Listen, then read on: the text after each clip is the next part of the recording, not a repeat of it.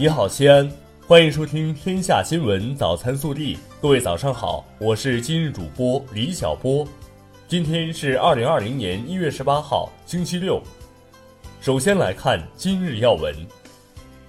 当地时间一月十七号下午，国家主席习近平在内比都总统府出席缅甸总统温敏举行的欢迎仪式后。缅甸国务资政昂山素季专程前往总统府欢迎和问候习近平，双方进行了亲切友好的交谈，并定于十八号举行会谈，就中缅关系和共同关心的问题深入交换意见。本地新闻：一月十七号，省十三届人大三次会议举行第二次全体会议，二零一九年。省人大常委会制定修订法规八件，修正法规二十七件。今年将对《秦始皇陵保护条例》进行修订，不断提高立法治理效率。一月十七号，记者从省十三届人大三次会议第二次全体会议上获悉，二零一九年全省法院受理案件七十六点二六万件，省直结七十一点五七万件，同比分别上升百分之十九点五六和百分之二十点三三。增幅高于全国平均水平，受结案数再创历史新高。为加强信用联合惩戒，去年十五点九六万人次被限制高消费。一月十七号，记者从省十三届人大三次会议第二次全体会议上了解到，去年全省检察机关加强立案和侦查活动监督，在一百二十九个公安机关执法办案管理中心派驻检察室，在全国率先实现全覆盖。一月十七号上午，西安代表团举行全体会议，继续审议省政府工作报告。省人大代表、武警陕西省总队政委龚冠宇，省人大代表、市人大常委会主任胡润泽参加，省人大代表、市长李明远主持。会上，代表们一致认为，省政府工作报告目标明确，措施得力，凝聚人心。一月十七号下午二时许，两会期间第二场代表通道开启。李田立、郭占武、张帆、王小荣、张亚健等五位人大代表站上红毯，面对媒体的镜头，讲述发展进程中的陕西故事。春节的脚步越来越近，西安交警部门发出出行提示：春节期间，市区曲江、钟鼓楼等多个景区、商圈周边将迎来持续的大交通流量。一月二十二号为高速出城拥堵高峰，一月三十号为返程拥堵高峰。近日，西安交警微信服务号上线警务大厅预约功能，开启交通违法处理无排队时代。驾驶员可根据自身情况提前选择预约时间，于预约当天到场迅速办理，全程用时仅需几分钟。预约的二零二零年贺岁币于一月十七号至二十号进行兑换，每人每批次预约兑换限额为二十枚。西安市民请持预约身份证到预约银行办理。一月十七号晚，第三十三届西安城墙新春灯会正式亮灯。接下来的三十九天，紧扣时代主题的炫彩花灯将成为西安城墙献给市民与游客的新年大礼。二零二零年大唐芙蓉园新春大朝会在昨日正式上线。今年大朝会以“唐在心里，年在一起”为主题。本次大朝会的灯组板块分为六大展示区，共包含灯组近六十组。同时，在活动现场，大唐芙蓉园还与市民游客一同见证了世界最大立式灯笼吉尼斯纪录的诞生。暖新闻。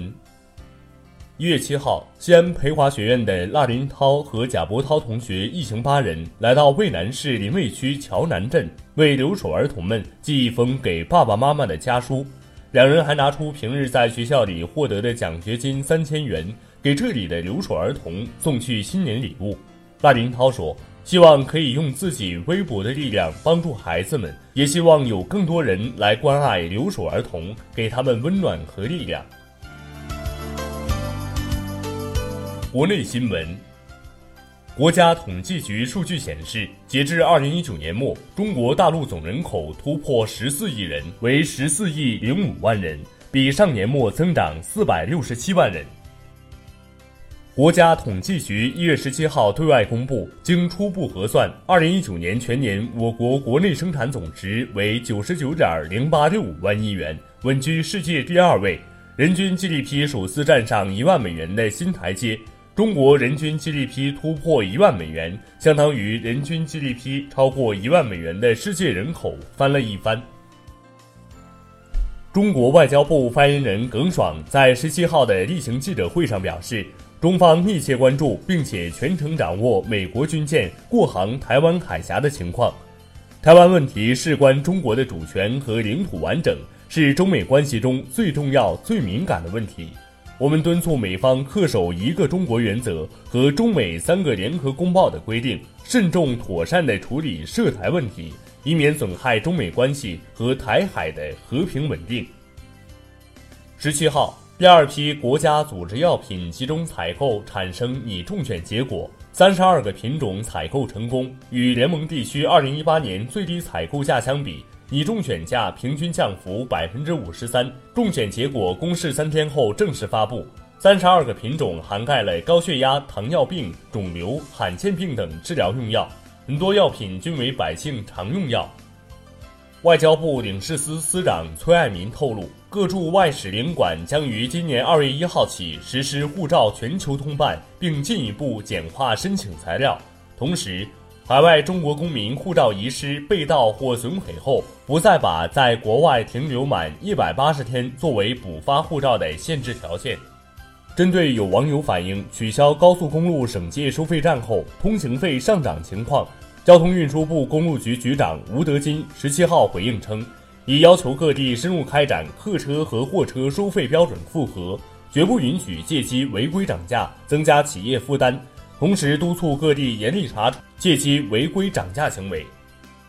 记者一月十七号从中国航天科技集团有限公司举办的新闻发布会上了解到，二零一九年，在一百零二件四百九十二个航天器的世界航天发射版图中，中国航天以全年发射运载火箭三十四次的成绩再次占据榜首，而二零二零年这一数字将有望突破四十次，达到历史新高。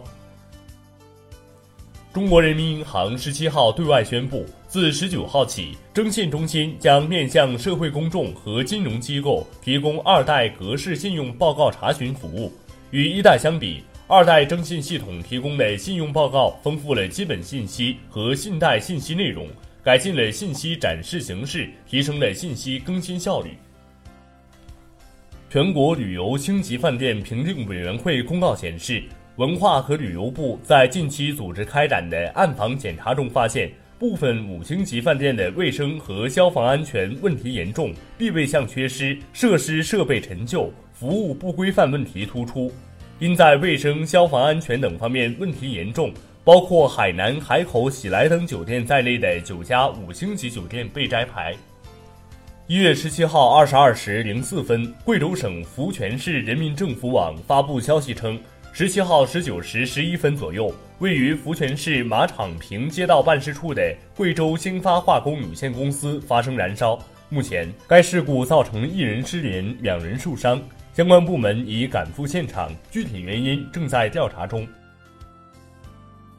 十七号，故宫博物院回应，针对网民发布周一开车进故宫事件，经核查属实，故宫博物院对此深表痛心，并向公众诚恳致歉。今后我院将严格管理，杜绝此类现象。感谢社会各界对故宫博物院的关爱与监督。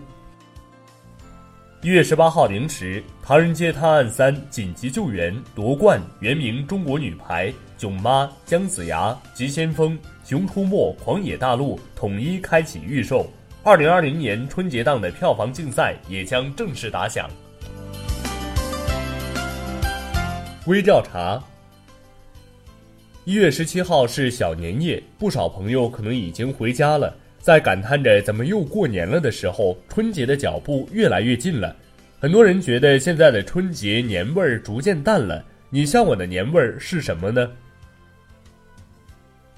更多精彩内容，请持续锁定我们的官方微信。我们明天不见不散。